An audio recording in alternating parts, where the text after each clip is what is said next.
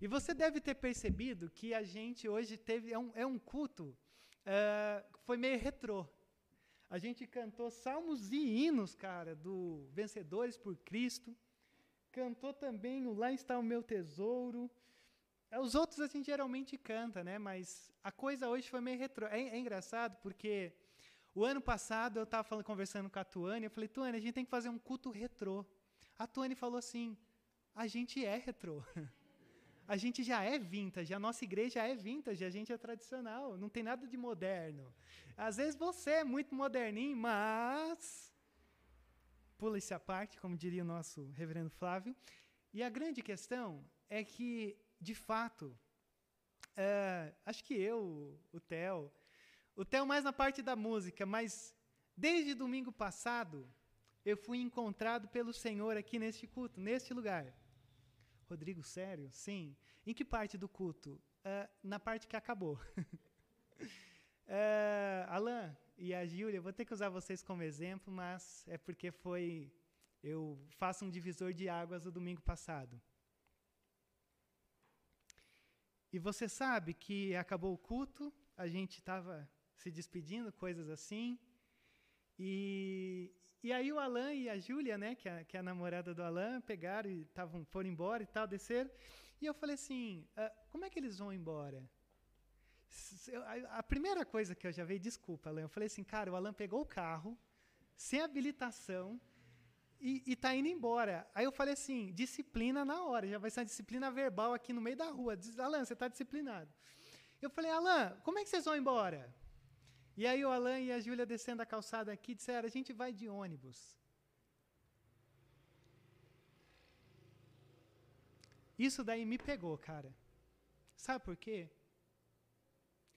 Porque quando eu estou na casa da dona Cleusa, quando eu estou na casa da Biga, é, quando eu me encontrava, me encontrei com a Sandra, as, as histórias que eu mais ouço são Rodrigo, você tinha que ver como era o meu tempo na igreja. A gente pegava o ônibus e, e, quantas vezes eu cansei de pegar o ônibus e, e aí o pastor estava falando muito e eu, o último ônibus está passando e se passar não tem Uber, eu não sei como ir embora.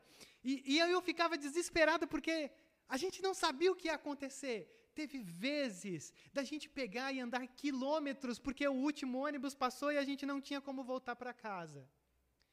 E eu comecei a pegar essas histórias, e quando o Alan e a Júlia, nessa simplicidade toda, e diga-se uh, uh, de passagem, uh, as pessoas que vêm de Uber, você que vem de carro, você que vem a pé, você que está assistindo, todos moram aqui no meu coração e estão sendo notados. Mas quando eu vi essa expressão, nós vamos pegar o ônibus para ir para casa, me pegou. Sabe por quê? Porque eu também, nos meus 33 anos, breves 33 anos, eu faço parte de uma igreja que as pessoas iam de ônibus. E que tinha que sair uma hora, uma hora e meia antes para conseguir pegar o ônibus e que ficava assim, acaba o culto logo. Não porque eu quero que a coisa pare, mas porque eu tenho que voltar de ônibus. E aí eu falei, Theo, escolha as, as músicas mais saudosistas que você tem.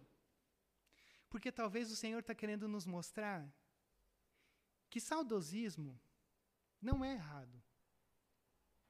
O saudosismo, no ponto certo, talvez nos faça reavaliar o caminho que você e eu temos entrado.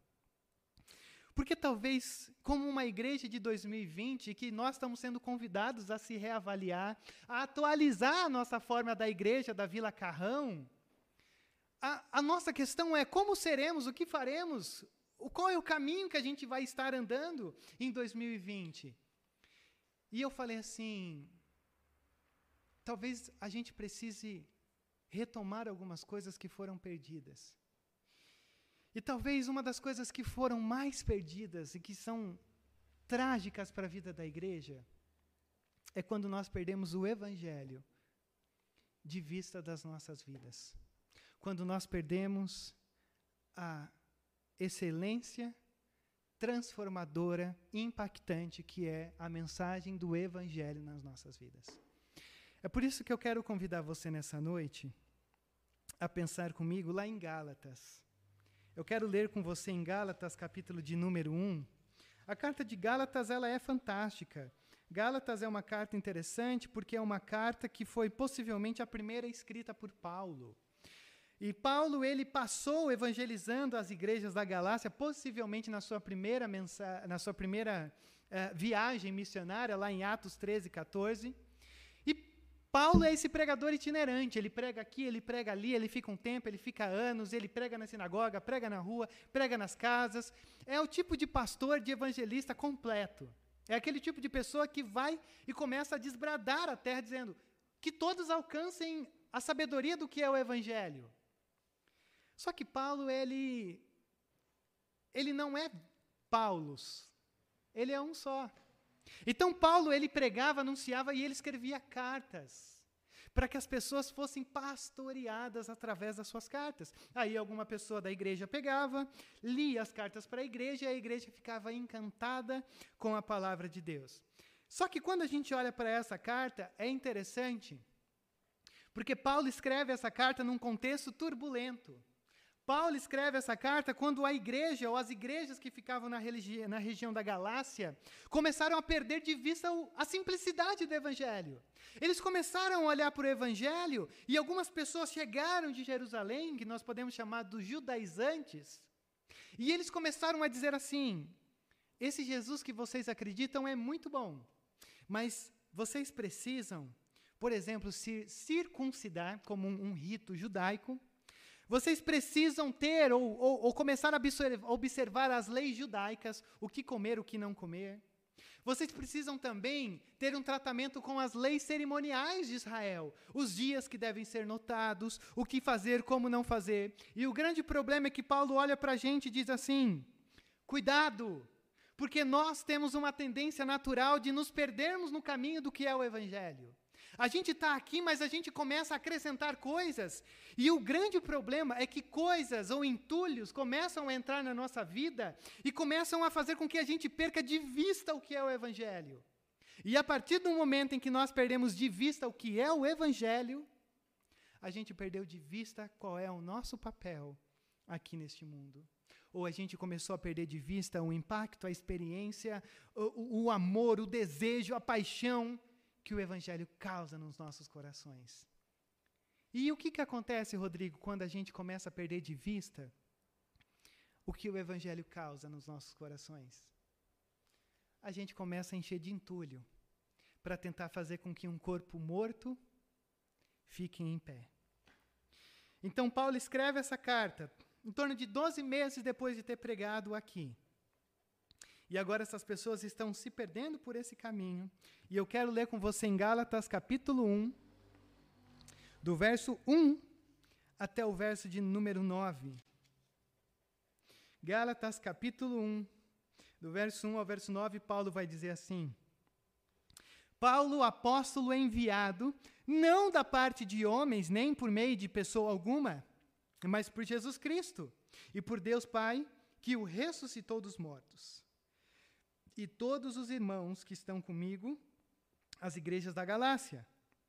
A vocês, graça e paz da parte de Deus, nosso Pai e do Senhor Jesus Cristo, que se entregou a si mesmo por nossos pecados a fim de nos resgatar dessa presente era perversa, segundo a vontade de nosso Deus e Pai, a quem seja a glória para todos sempre. Amém. Admiro-me de que vocês estejam abandonando tão rapidamente aquele que os chamou pela graça de Cristo, para seguirem outro evangelho que na realidade não é o evangelho. O que ocorre é que algumas pessoas o estão perturbando, querendo perverter o evangelho de Cristo. Mas ainda que nós ou um anjo dos céus pregue um evangelho diferente daquele que lhes pregamos, que seja amaldiçoado, como já dissemos. E agora repito: se alguém lhes anuncia um evangelho diferente daquele que já receberam, que sejam amaldiçoados. Acaso busco eu agora a aprovação dos homens ou a Deus? Ou estou tentando agradar a homens? Se ainda estivesse procurando agradar a homens, não seria servo de Cristo. Até aqui. Vamos mais uma vez em oração? Pai, obrigado por este momento, obrigado pela carta de Gálatas, obrigado pelo teu servo Paulo, nosso irmão, que anunciou o Evangelho, que escreveu sobre o Evangelho nessa carta, e que depois de tantos anos, eh, nós podemos estar aqui reunidos em 2020, nesse dia, nessa data, neste domingo, em torno dessa carta. Por isso, obrigado. Obrigado por essa possibilidade. Obrigado porque o Senhor preservou até aqui esse conteúdo para que pudéssemos ser alimentados. Como também nós somos gratos pela cruz. Sem cruz não há pregação, sem cruz não há esse momento. Sem cruz nós não podemos nos esperan esperançar naquilo que nós queremos. Que teu Espírito invada o nosso coração, centralize quem nós somos e nos impacte pelo poder do Evangelho transformador de Jesus Cristo. Assim nós oramos. Amém. Amém. Quando você olha uma carta, você sempre tem que olhar para essa carta sabendo que não é diferente da nossa. Aliás, da nossa qual? Eu peguei um finalzinho do que é escrever uma carta. Hoje você tem os e-mails, o WhatsApp, coisas assim, você não precisa disso. Mas quando você começa uma carta, você geralmente começa com um modelo simples, remetente. Quem está escrevendo? E aqui está ok. Paulo, apóstolo enviado, uh, não da parte de homens, mas por pessoa alguma, mas por Jesus Cristo que o ressuscitou do mortos, dos mortos. Ok, Paulo começa dizendo: Eu, Paulo, escrevo essa carta. Paulo começa também dizendo: Escrevo não porque não fui enviado por homem algum. Eu não tive que fazer seminário para ter autoridade para escrever essa carta. Não fui enviado por uma agência missionária, mas eu fui chamado, escolhido, chamado, comissionado por Deus. Então, a carta que está diante de nós, essas palavras que estão aqui diante de nós, são palavras vindas do próprio Deus. Por que, que Paulo diz isso?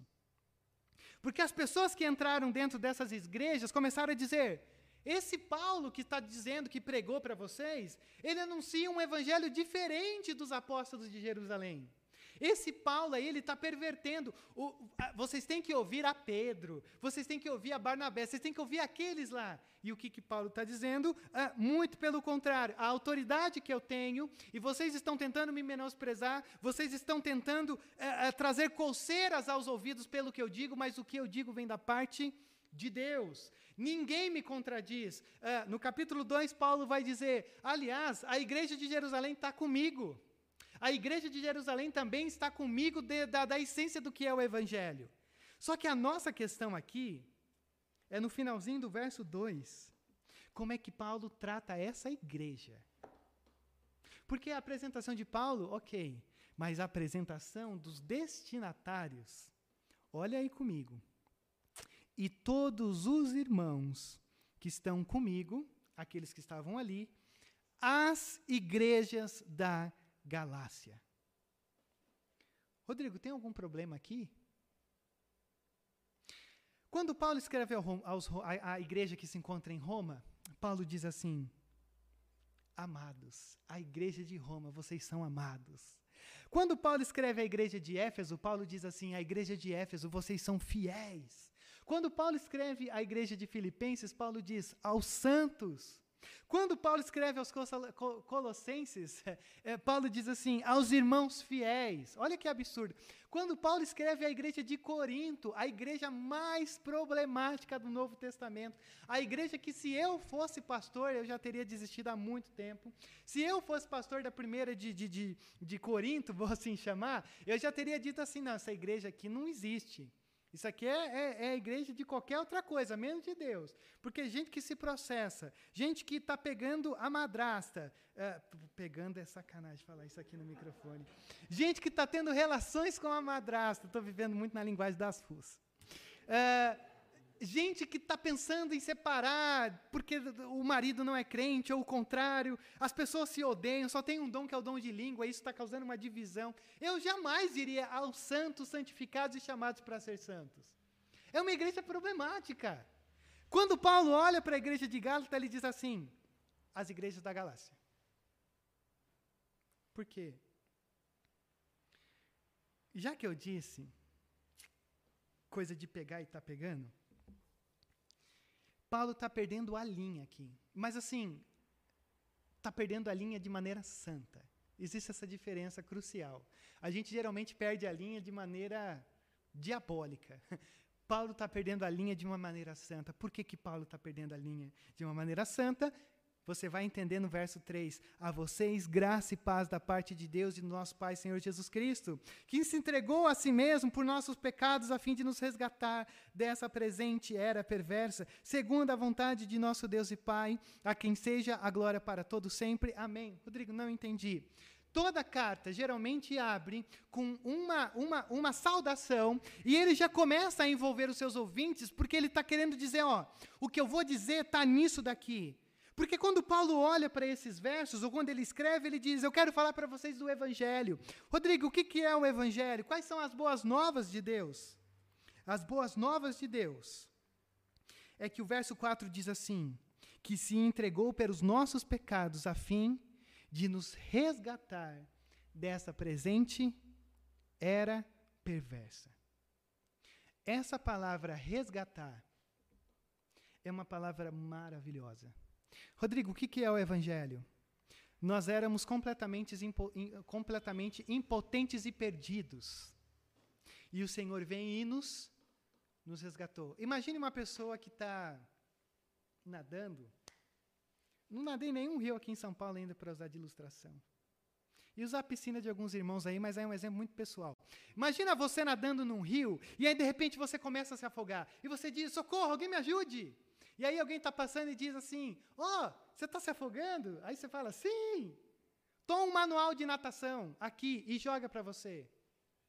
Não, é, eu não preciso de um manual de aprender a nadar quando eu estou me afogando. Eu preciso que alguém jogue uma boia, alguma coisa assim, me resgate, me salve, me tire daqui.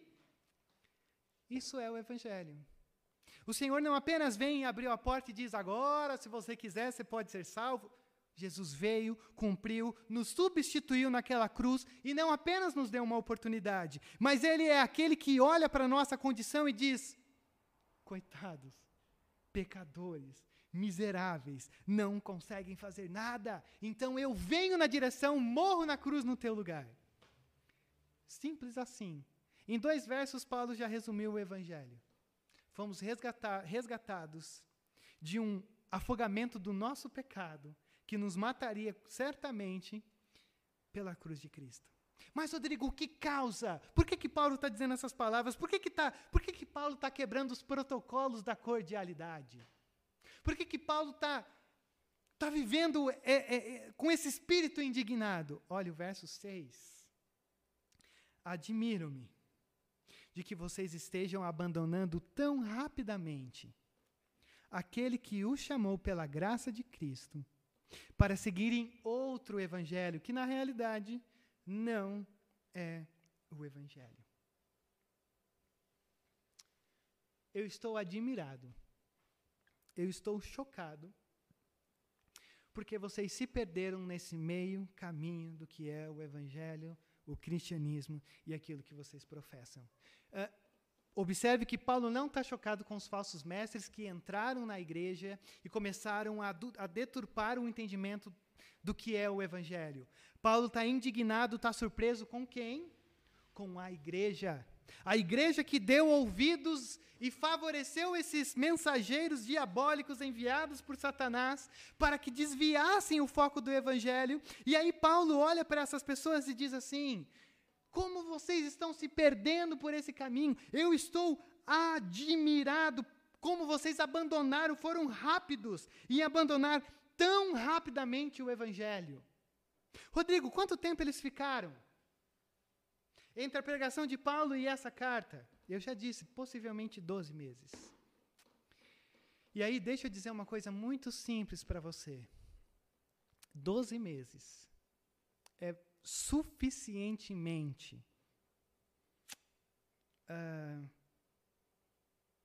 possível que você se perca do que é o verdadeiro Evangelho. Doze meses. Rodrigo, e 33 anos? Aí a coisa já fica mais difícil ainda, como eu vou te mostrar daqui a pouco. Mas sabe o que eu fiquei pensando? Isso aqui me encorajou um pouco. Em que sentido? As pessoas se desviaram do evangelho anunciado por Paulo. As pessoas se perderam pelo evangelho anunciado pelo apóstolo Paulo. Não foi o Rodrigo.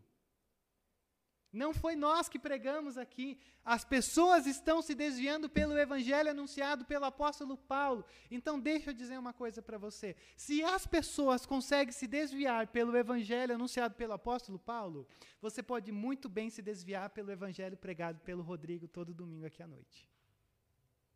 Você também pode. Porque o apóstolo Paulo é infinitamente maior e eu sou completamente incontável diante dos pregadores que tem aí.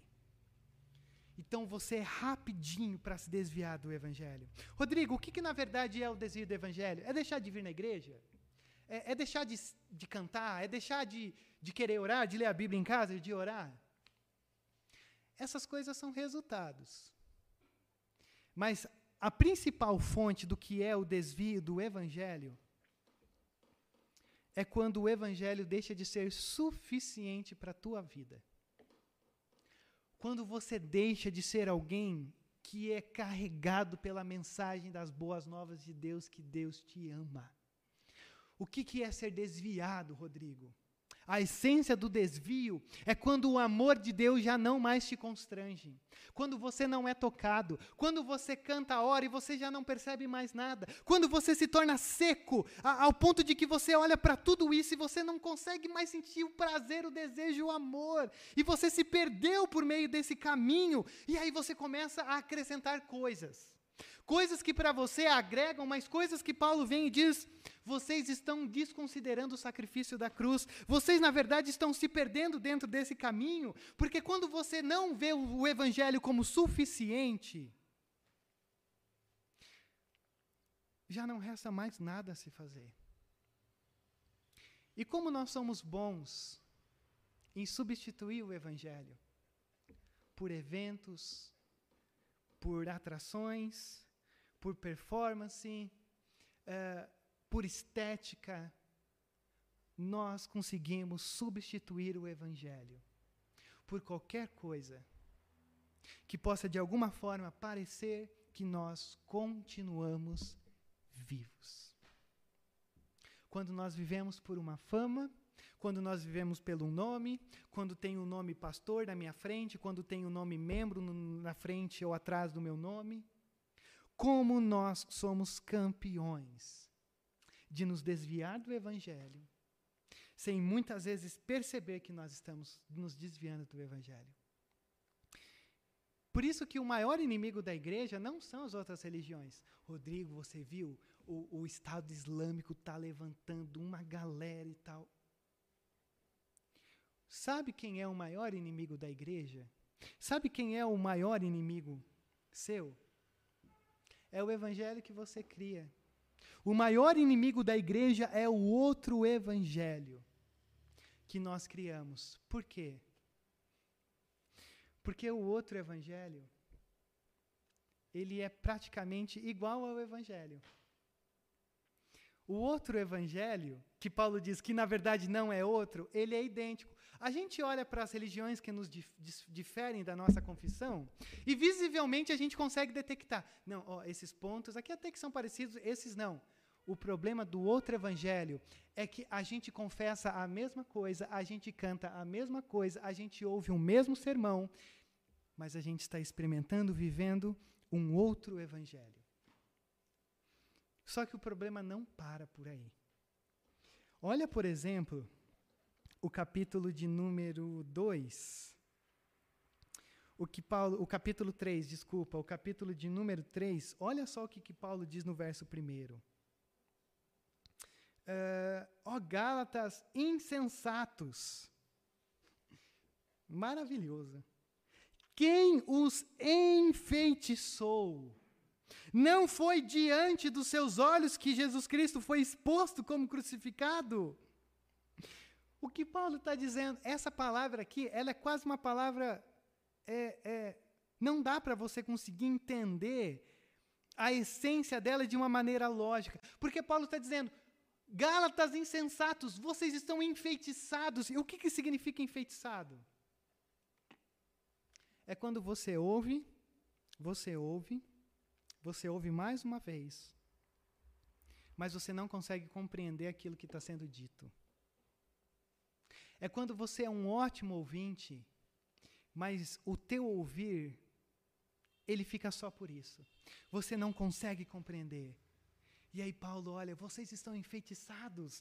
É como se vocês não tivessem vontade própria, é como se vocês estivessem a, a par de tudo que eu estou dizendo. Como vocês são rápidos em criar um outro evangelho que não é o outro evangelho, e vocês são impactados por esse outro evangelho. E não adianta pregar, não adianta dizer, não adianta aconselhar. Vocês estão enfeitiçados. Por isso que lá no capítulo 5, verso 4, Paulo vai dizer assim: vocês que procuram ser justificados pela lei, porque era isso que eles estavam dizendo, para você ser salvo, você tem que amar Jesus, mas seguir a lei de Moisés. Paulo diz assim: vocês que estão acrescentando, vocês que estão deturpando, criando um, um outro evangelho, vocês separaram-se de Cristo, caíram da graça. Deixa eu repetir isso aqui como bons presbiterianos, que muitas vezes não pensamos que isso existe. Vocês caíram da graça porque vocês criaram um outro evangelho e vocês se parecem com o evangelho verdadeiro, vocês estão envolvidos com as coisas do evangelho verdadeiro, mas no fundo, no fundo, o que prevalece sempre é o evangelho que você criou, a sua imagem e a sua semelhança. Ou seja, um evangelho que coloca você no centro da vida humana. Olha o verso 7 do nosso texto, do capítulo 1.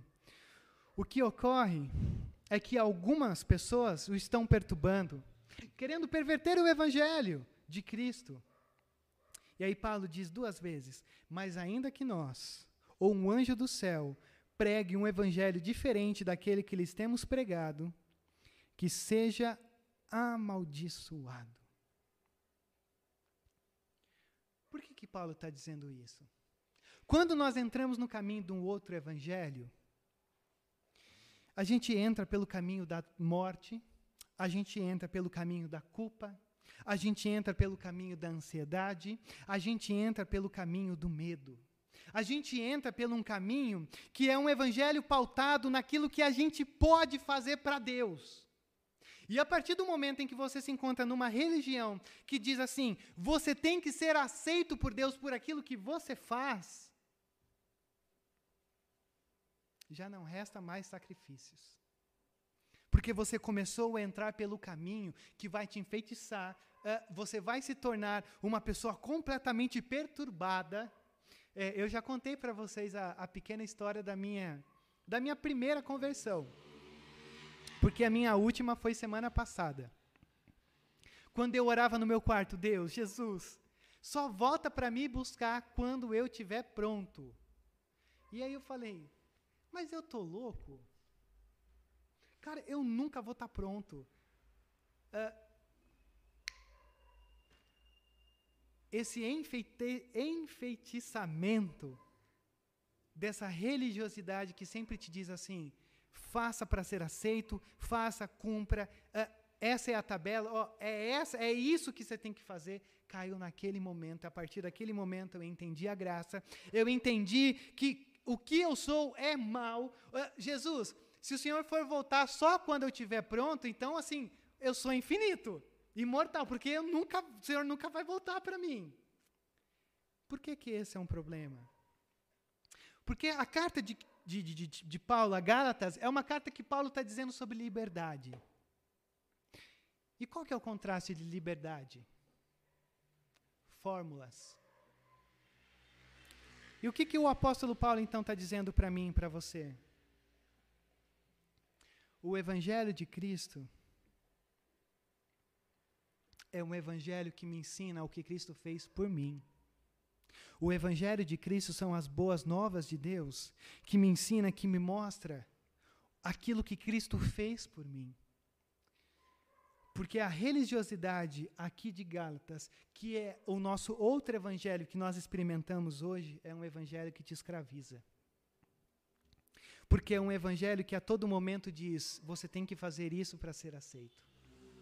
Você tem que fazer isso para que você seja alguém que verdadeiramente se encontre é, é, é, numa aceitação de Deus olhar para você e dizer assim: agora sim eu te aceito. Mas o evangelho que nós temos nessa noite, o evangelho de Paulo, é o evangelho onde Deus diz assim: Não, eu sei quem você é, Rodrigo, eu sei que você não merece nada, uh, eu sei que assim, uh, assim já era para você ser aniquilado por tamanha corrupção que você é, mas eu te amo mesmo assim. Agora, o evangelho, que é o outro, que não é o evangelho, é o evangelho que te escraviza. Te escraviza em que sentido? Coloca um tanto de fórmulas para você preencher. E aí, deixa eu ser mais pessoal com você nessa noite. O, o outro evangelho, me entenda muito bem, com muito carinho, com muita sabedoria e com muita graça por esse que vos fala e pela palavra que está aberta diante de você. Mas a essência do outro evangelho é aquele evangelho que você tem que ser lembrado a importância de estar na igreja. O outro evangelho, que não é o evangelho, é aquele evangelho que você tem que ser ensinado ou que você tem que ser lembrado que você tem que estar envolvido com missões. O outro evangelho é aquele outro, é aquele evangelho que tem que te obrigar a fazer leitura bíblica na sua casa, o seu devocional diário. Rodrigo, o que, que você está querendo dizer com isso? O outro evangelho é o evangelho que te oprime dizendo que você tem que ter atividades religiosas para ser aceito por Deus. Rodrigo, de onde você tirou isso? Último texto que eu quero ler com você nessa noite. Olha o capítulo 5, Olha o verso de número 22. O outro evangelho é o evangelho que diz: você tem que cumprir isso, senão Deus te pega. O evangelho que eu, que eu vos anuncio nessa noite, que é o evangelho que Paulo anuncia, é o evangelho que diz assim, capítulo 5, verso 22. Mas o fruto do Espírito é amor, alegria, paz, paciência, amabilidade, bondade, fidelidade, mansidão e domínio próprio. Contra essas coisas não há lei. Os que pertencem a Cristo Jesus crucificaram a carne, com as paixões e os seus desejos. Se vivemos pelo Espírito, andemos também pelo Espírito. Quando Paulo fala do Espírito Santo e dos frutos do Espírito, Paulo chama de fruto. Quando Paulo fala das obras da carne, no verso 19, ele chama das obras da carne. E qual que é a diferença disso? Obras, você se sente obrigado a fazer. Obras é fazer para ser aceito. Obras é siga esse ritual. Obras é, ó, você tem que estar domingo na igreja, você tem que estar envolvido com a Bíblia, você tem que conhecer a, a, a, a tua vida de oração. Obras é, você tem que fazer. Você tem que se circuncidar no tempo de Paulo. Você tem que olhar o sábado, você tem que comer as coisas que os judeus comem. Quando Paulo fala sobre o Espírito Santo e o mover de Deus, e essa, essa, esse evangelho que nos liberta, ele diz, ele chama de frutos. Por quê? Porque você e eu não conseguimos produzir. Você e eu somos carregados pelos frutos. Eu não preciso dizer, esteja na igreja, esteja na escola dominical, olhe um momento de oração, ame a sua Bíblia, veja pregações, esteja envolvido com o reino, porque isso é o fruto. Eu não posso te obrigar a fazer uma coisa que Paulo está dizendo que é errado. Paulo está dizendo isso é o fruto. O fruto é produzido em você por aquilo que Jesus diz: quem está enxertado na figueira vai brotar. Esse é o evangelho que eu vos anuncio nessa noite. É o evangelho que, na verdade, olha para mim para você e diz assim: o que você tem que fazer é consequência do que Deus está fazendo. De maneira alguma você tem que ter alguém que tenha que estar na sua frente 24 horas dizendo: Ó, oh, tá na hora de ir na igreja, ó, oh, tá na hora de acordar para ir na escola dominical, ó, oh, tem um tempo de oração. Rodrigo, mas às vezes a gente tem que ser lembrado. Sim, por isso que Paulo está escrevendo. Mas a grande essência é que isso tem que ser produzido em você. Porque se não for produzido o teu desejo, a tua paixão, o, o, o, o teu anseio de estar aqui nesse lugar, talvez você faça parte do outro evangelho. E aí você tem que ter um, sei lá como eu poderia me enquadrar nisso. Você tem que ter um, um coach espiritual para toda hora te lembrar o que você tem que fazer. E aí eu tenho que fazer papel do Espírito Santo. Eu já tenho tantos papéis para suprir. Não vai rolar. que, que a gente tem aqui diante dessa, diante de nós nessa noite? Lei alguma, obediência alguma, tempo de igreja alguma, tempo de conversão alguma, uh, cargos dentro da igreja alguma, não interessa nada. Nada pode produzir o que só o Espírito Santo pode produzir na tua vida. Nada. Nada pode produzir aquilo que o Espírito Santo pode fazer na tua vida. Mas a maneira como você enxerga essa obra, o teu evangelho, vai ditar profundamente sobre a maneira como você vive. A maneira como você vive revela o tipo de evangelho que você está vivendo. Então, quando Paulo diz, você tem pessoas aí que estão vivendo uma vida de erro, estão enfeitiçados. Eu acredito que todos nós temos essa tendência natural de entrar por esse caminho. Então, o meu pedido, a minha oração nessa noite, de verdade, é que o nosso erro, o evangelho que a gente começou a criar, torne-se um equívoco e não só um erro. Porque é por isso que Paulo escreve essa carta.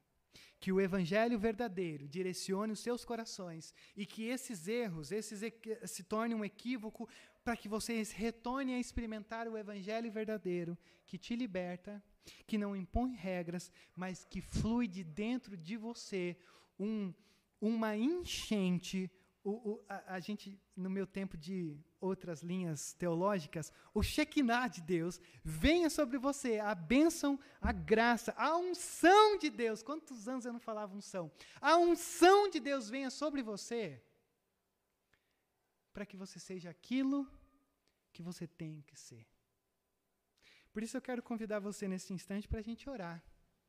É, a nossa oração talvez ela dependa, talvez não, ela sempre depende mais do Espírito Santo do que de nós. Mas Paulo está escrevendo para pessoas, porque o Espírito Santo já estava atuando, essas pessoas já conheciam o Evangelho, mas elas começaram a se perder nesse caminho. E Paulo escreve dizendo: arranquem esses entulhos, tirem essas coisas que estão pervertendo. Não são só erros pequenos, vocês estão pisando na cruz. E a cruz é o maior símbolo do amor de Deus por você. Não existe ninguém na face da terra que ousaria fazer o que Deus fez na cruz por você. Por isso eu quero orar com você nesse instante. Que você arranque esses entulhos, que você faça de, de uma experiência com Deus nessa noite que te, que te carregue para aquilo que o Espírito Santo tem para todos nós nessa noite. Pai, quando nós nos encontramos aqui, a gente vem com tantas demandas, desejos, anseios, necessidades. Mas Deus, o Senhor sabe muito mais do que nós. E em alguma proporção, nós precisamos nos reencontrar com a simplicidade do Evangelho.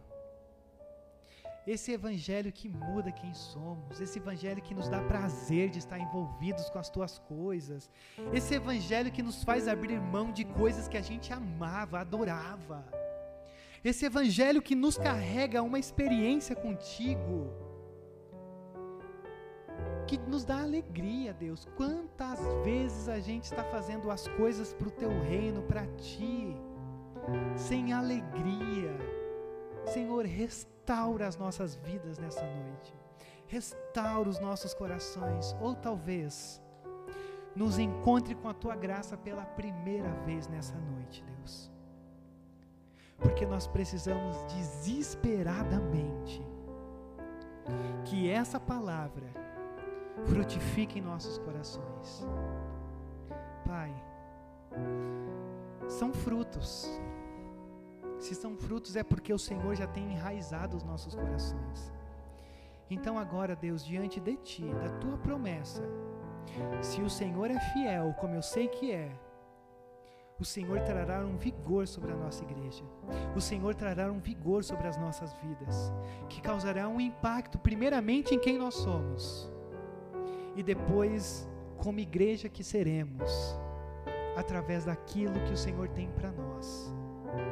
Deus, não nos permita diminuir tanto o Evangelho a, a simples rituais, a simples é, demandas, leis.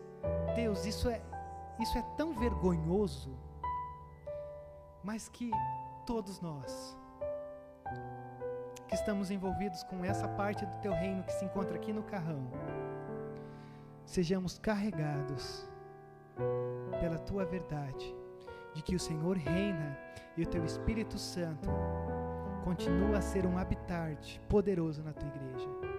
Então, sendo tu fiel, a nossa oração é que o Senhor cumpra a tua palavra e nos encha do teu Espírito Santo de uma maneira transbordante, gloriosa e impactante.